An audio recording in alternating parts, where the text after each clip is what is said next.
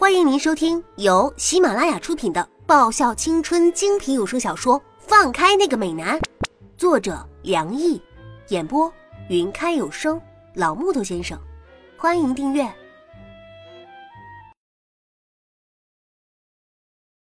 第一百一十五集。不知不觉，她真的已经长大了呢，长成个漂亮丫头了。叶子言浅浅笑了。第一次见到他时，他刚出生没多久，白白净净，那么娇小。后来他长大，整天黏在他身后，他上哪儿他就去哪儿。再后来，他和邻居家的蓝两兄弟玩在一起，渐渐不再以他为中心了，开始有自己的秘密，不再什么事情都和他说了，他渐渐的变得不再重要了。但是他却不知道。在他的心目中，他的地位永远是无法取代的。他是他生命中最珍视的人呢。好了，你们两个赶快出门玩吧。看着你们两个呀，我都觉得我真是有一定岁数了。老妈不耐烦的挥手赶人。什么觉得啊？你根本就是有一定岁数了嘛。我忍不住吐槽。拜托。有一个二十四岁的儿子，还有一个十六岁大的女儿，你还装什么嫩啊？说完，立马拉着哥哥往外走，生怕一个速度慢就被老妈抓住修理。叶芝，你现在胆子很大吗？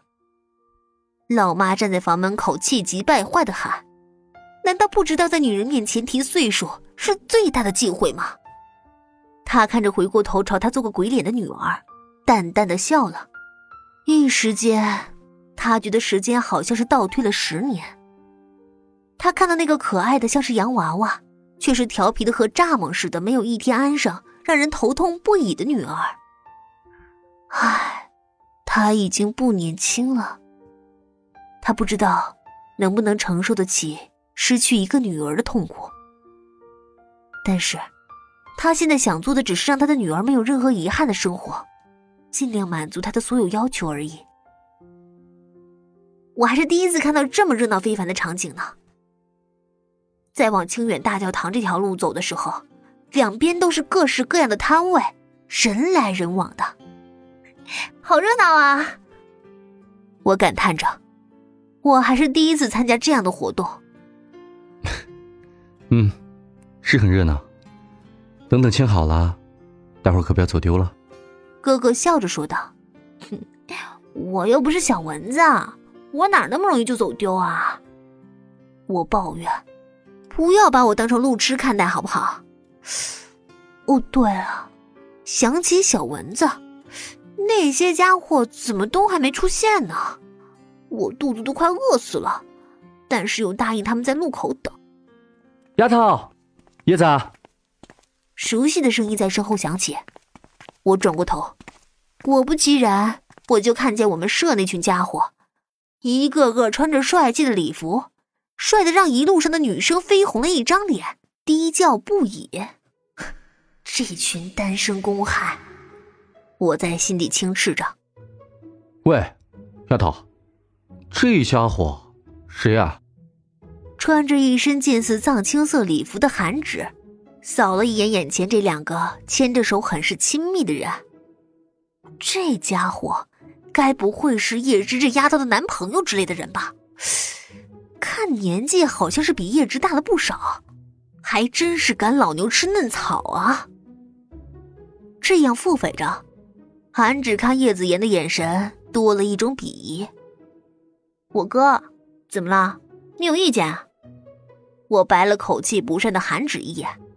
你哥，韩芷惊呼着：“那感觉还真是不太像。”他感叹着：“这两个人的气质怎么差这么多？一个儒雅极了，一个闹腾的跟什么似的。”我是叶子言，我们家的丫头承蒙你们的照顾了。叶子言笑了笑，然后友善的伸出手：“哪里？”叶子他平时帮了我们做了很多，应该是我们要感谢他才是。沈良义扬起温柔的笑，伸手握上叶子言的手。穿着一身纯白礼服的部长沈良义，就着那张绝色的脸孔，一时间有着雌雄莫辨的美丽。要不是穿的是男士礼服，我想，部长他今晚就会把在场的男生都给魅惑了。部长啊，部长，你实在应该穿我的礼服，那样的话，你的回头率一定比现在还高。我在心里叹了一口气，暗自惋惜着。唉，校庆啊，长得不都是一个样子的吗？有什么好看的？我在心里低喝。不过，虽然是这么想着，但是我还是跟着大部队往大礼堂走。我说：“你这个丫头，就不能斯文一点吗？”韩芷看着狠狠啃着铁板烧的我，一脸痛心疾首。乍一看，这丫头穿着礼服，扮着清丽脱俗，还挺惊艳的。但是这种经验往往不会持续多久。哎呦，看看他这个狼吞虎咽的架势，已经让多少人露出震撼的表情了呀！吃过晚饭的家伙没有资格说我。我白了他一眼，他还真是站着说话不腰疼。要知道我晚上可是一粒米都没有进，为什么走到清源礼堂还得走台阶啊？我看着那一节一节的台阶。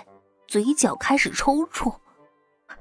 要是穿了球鞋该多好，两步一起跨。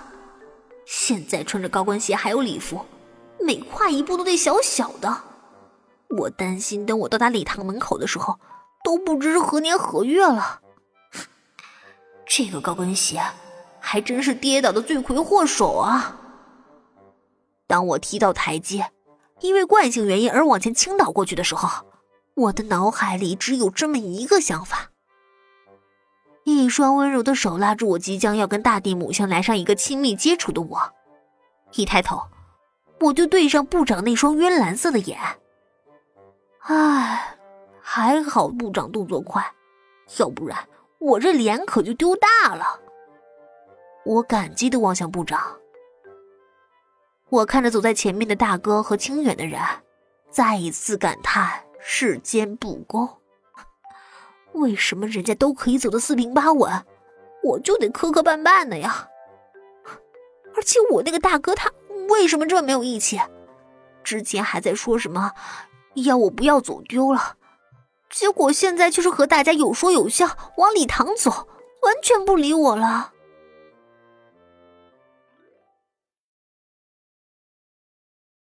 本集已播讲完毕。记得顺便订阅、评论、点赞，五星好评哦！